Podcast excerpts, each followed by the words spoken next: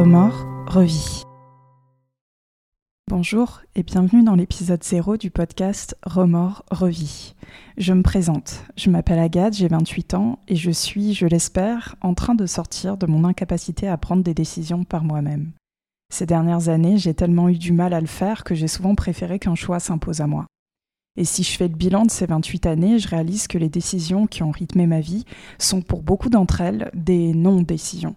J'entends par là que j'ai préféré suivre le mouvement, je ne sais pas lequel, qui me guiderait vers une réussite assurée, on ne sait pas laquelle non plus. On va pas se mentir, c'est quand même tellement plus simple comme situation que d'essayer de répondre à des questions existentielles comme qu'est-ce que tu veux faire dans la vie ou quelle personne tu veux être? J'étais franchement convaincue de ma stratégie jusqu'à que le sentiment d'incarner la vie de quelqu'un d'autre grandisse de plus en plus en moi. Alors plutôt que de me concentrer sur les décisions que je devais prendre, je me suis mise à réfléchir sur ce qui rendait mes choix si difficiles. Et finalement, j'en ai trouvé la cause, la peur. Plus précisément, la peur de la conséquence de mes choix sur ma vie. Formulé encore autrement, la peur d'avoir des remords. Je me suis rendu compte que j'avais réglé le dossier dans ma tête en disant pas de choix égale pas de remords.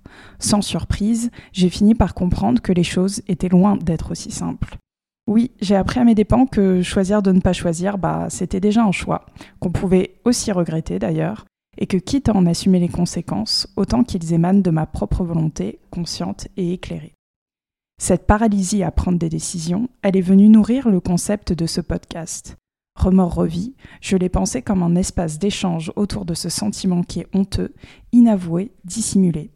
Faire entendre les remords et les regrets, leur donner une voix et une place, c'est permettre de lever le tabou sur leur existence. J'aimerais donner une destination symbolique à toutes ces opportunités manquées qui n'existent finalement que dans nos têtes. Ce podcast, je le rêve thérapeutique pour l'invité et salvateur pour l'auditeur.